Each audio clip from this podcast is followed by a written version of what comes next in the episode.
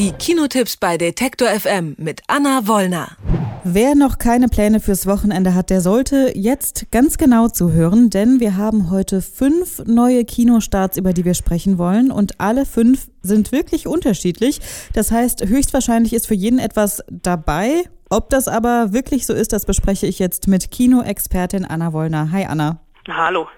Wir haben viel vor, deshalb äh, starten wir gleich mal mit Spannung pur The Snowman, ein Thriller. Worum geht's?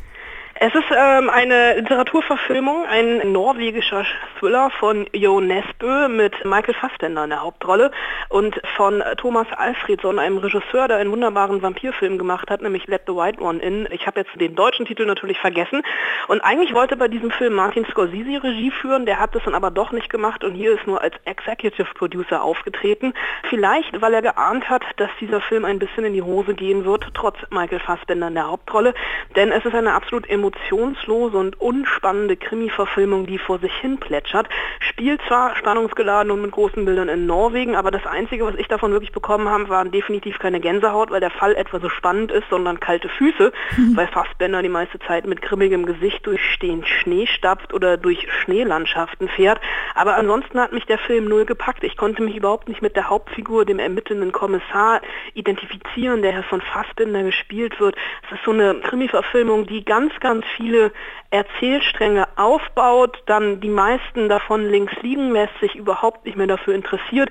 Ich kann dir also noch nicht mal wirklich sagen, worum es in diesem Film geht, weil es ging irgendwie um einen Serienmörder, der Frauen ermordet und immer einen Schneemann in den Schnee zeichnet.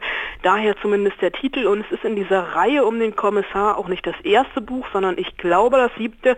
Der Regisseur selber hat sich schon so ein bisschen davon distanziert und gesagt, er hat gar nicht das ganze Buch verfilmt, sondern nur Teile davon aus Zeitdruck und das merkt man diesem Film von vorne bis hinten vollkommen an. Ist ja auch schon ein bisschen skurril, wenn ein Serienmörder irgendwie Schneemänner in den Schnee zeichnet. Ah, du, den Skandinaviern an sich traue ich natürlich erstmal alles zu und auch das. Und ich glaube, in dem Fall ist das Buch tatsächlich wesentlich spannender als der Film.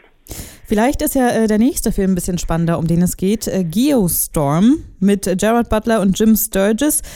Hält der Film denn, was er verspricht? Ne, es kommt darauf an, was du von diesem Film erwartest. Wenn du einen Katastrophenfilm erwartest, der auch in den 90ern hätte gemacht werden können, dann hält dieser Film durchaus, was er verspricht. Denn es geht mal wieder darum, die Welt zu retten. Und die Ausgangssituation ist ja von dem gar nicht so fern, was wir dieses Jahr erlebt haben, nämlich Wetterextreme in allen Kategorien. Also allein vor zwei Wochen in Berlin der riesengroße Sturm, also nicht nur in Berlin, eigentlich in ganz Deutschland. Oder die ganzen Hurricanes und Tornados in Amerika, die Fluten etc. Damit spielt dieser Film, dass es eine Rettungsidee gibt eines erdumspannenden Satellitensystems namens Dutch Boy, das im All von so einer Wetterkontrollstation angelegt an die ISS die Wetterextreme und Naturkatastrophen, die die Erde heimsuchen, eindämmen, kontrollieren und regulieren, bis es irgendwann Ausfälle gibt und erst ein afghanisches Dorf in der Wüste von einem Eissturm dahin gerafft wird und dann in Hongkong die Straße aufbricht, weil Lava rauskommt und man erst denkt, das sind Gasexplosionen. Aber irgendwann findet der Erfinder dieses Dutch Boy Systems raus, Jake, gespielt eben von Gerard Butler, dass sein System eigentlich sein, ja, wie ein gut geöltes Uhrwerk laufendes äh, Erdrettungssystem gehackt wurde, mit einem Virus bespielt wurde und deswegen jetzt eben ein Geostorm auftauchen soll, der die ganze Erde dahin rafft. Und als er das merkt, dass hier ein ganz, ganz böser Bösewicht in den Reihen des amerikanischen Präsidenten zu finden ist, ist es natürlich an ihm, die Welt zu retten. Und das ist ja schon so ein bisschen Hanebüchen absurd, weil der Film dann noch so eine globalisierte Ebene mit reinspielt, dass in der ISS natürlich sämtliche Nationen dieser Erde vertreten sind.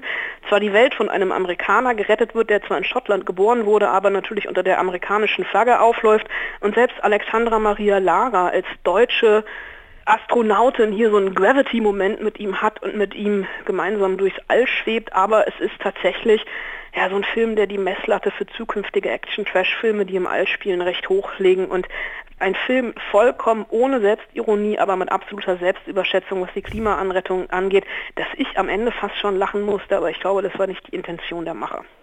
Vielleicht müssen wir so ein bisschen das Genre wechseln, damit wir ein paar Empfehlungen auch dabei haben. Wie sieht es denn mit dem Biopic aus, was äh, du uns heute hier noch präsentieren willst? Borg McEnroe, das beschäftigt sich mit dem Wimbledon-Duell 1980. Was ist denn ja, an der Geschichte so spannend? Das ist nicht wirklich ein Biopic, würde ich sagen, sondern ein Sport-Psycho-Thriller, weil der Regisseur Janos Metz sich hier wirklich dieses Tennis-Matche aller Matche herausgesucht hat, das Wimbledon-Finale zwischen Björn Borg und John McEnroe 1980 und da macht er so ein bisschen so ein Wasch für Arme. Wir erinnern uns an diesen Rennfahrerfilm mit Daniel Brühl als Niki Lauda, weil er die beiden Sportler hier gegeneinander ausspielt, nicht nur auf dem Platz, sondern vor allem neben dem Platz.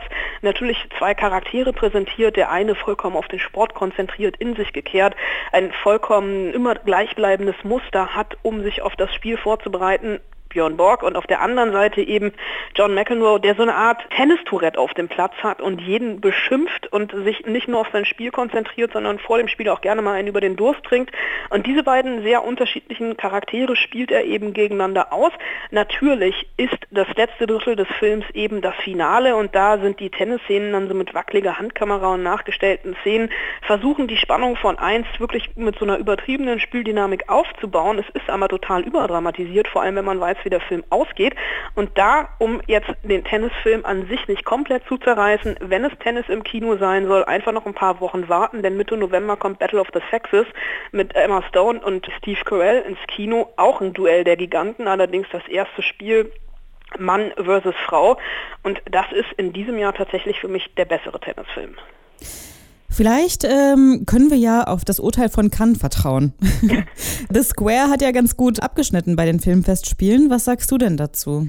Ja, The Square, eine schwedische Gesellschaftssatire von Ruben Östlund, der für mich äh, ich merke schon, es ist in dieser Woche trotz der fünf Filme werden wir nicht so richtig warm miteinander, das Kino und ich. The Square ist ein super Film, aber Ruben Östlund hat schon einen besseren Film gemacht, nämlich Die höhere Gewalt.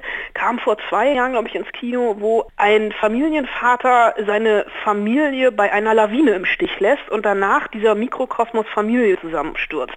Jetzt hier in The Square stürzt keine Familie zusammen, sondern eine ganze Gesellschaftsschicht mehr oder weniger, denn The Square ist eine Gesellschaftssatire, die im Kunstmilieu Milieu angesiedelt ist, in einem Museum, wo die Hauptfigur Kurator ist und eben eine Ausstellung vorbereitet, die The Square heißt. Und dieser Mann, der uns eigentlich am Anfang als recht sympathisch etabliert wird, immer weiter abrutscht und immer merkwürdiger wird in seinem Verhalten. Und der ganze Film, diese Etepetete, das Kunstwerk möchte uns zum Nachdenken anregen, High Society, Kunstverständnis, ich werfe latent meinen Seidenschal nach hinten, Szene auf die Schippe nimmt und das so seziert.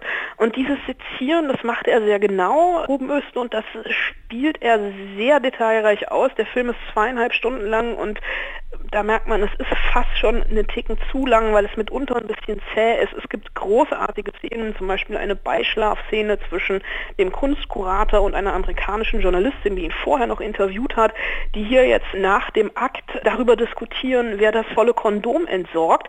Das sind natürlich Szenen, die bewusst wehtun, mit denen er spielt, aber die für mich The Square haben am Ende dann doch einen Ticken zu lang werden lassen. Trotzdem kann man in dieser Woche tatsächlich machen, wenn man sich die anderen Filme anguckt. Der letzte Film, den wir heute noch besprechen wollen, heißt Es war einmal Indianerland, ein deutscher Film. Und ich muss sagen, ich habe mir zwar den Trailer angesehen, aber ich werde wirklich nicht schlau daraus. Was ist da los?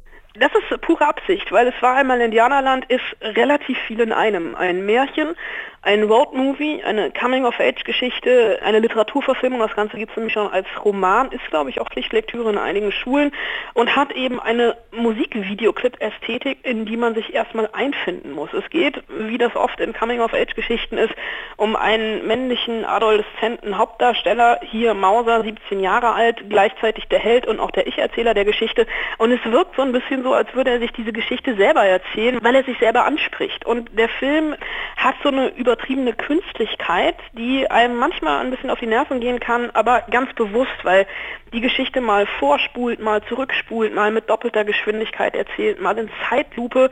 Und es ist einfach so ein Bilderrausch, der nicht immer einer Logik folgen muss, denn diese Hauptfigur ist unglücklich verliebt. Sein Vater ermordet seine Stiefmutter. Er selber will eigentlich Boxprofi werden. Dann hat er noch ein junges Mädel, die selber in ihn verliebt ist, er aber diese Gefühle nicht erwidern kann. Und alles zusammen macht sich irgendwie auf den Weg zu einem Musik Musikfestival und er sieht immer wieder einen Indianer. Also er hat so eine Vision eines Indianers, die aber nur er sieht. Und dieser Bilderrausch bringt diese Problematik eigentlich ganz gut auf den Punkt, denn genau darum geht es ja beim Erwachsenwerden, um den Rausch und die fehlende Logik zwischen Pubertät und Erwachsenwerden. Und da ist der Film eigentlich schon eine Punktlandung. Also, wenn man jetzt unbedingt ins Kino gehen will diese Woche und sich zwischen den fünf Filmen entscheiden muss, welchen würdest du auswählen?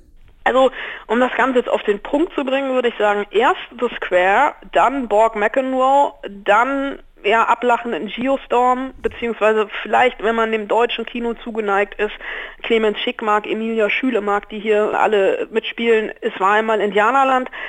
Und ganz zum Schluss The Snowman, aber von dem rate ich eigentlich in erster Linie ab. Also wir haben auf jeden Fall was zu tun am Wochenende, würde ich sagen.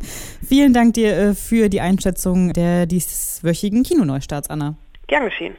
Alle Beiträge, Reportagen und Interviews können Sie jederzeit nachhören im Netz auf detektor.fm.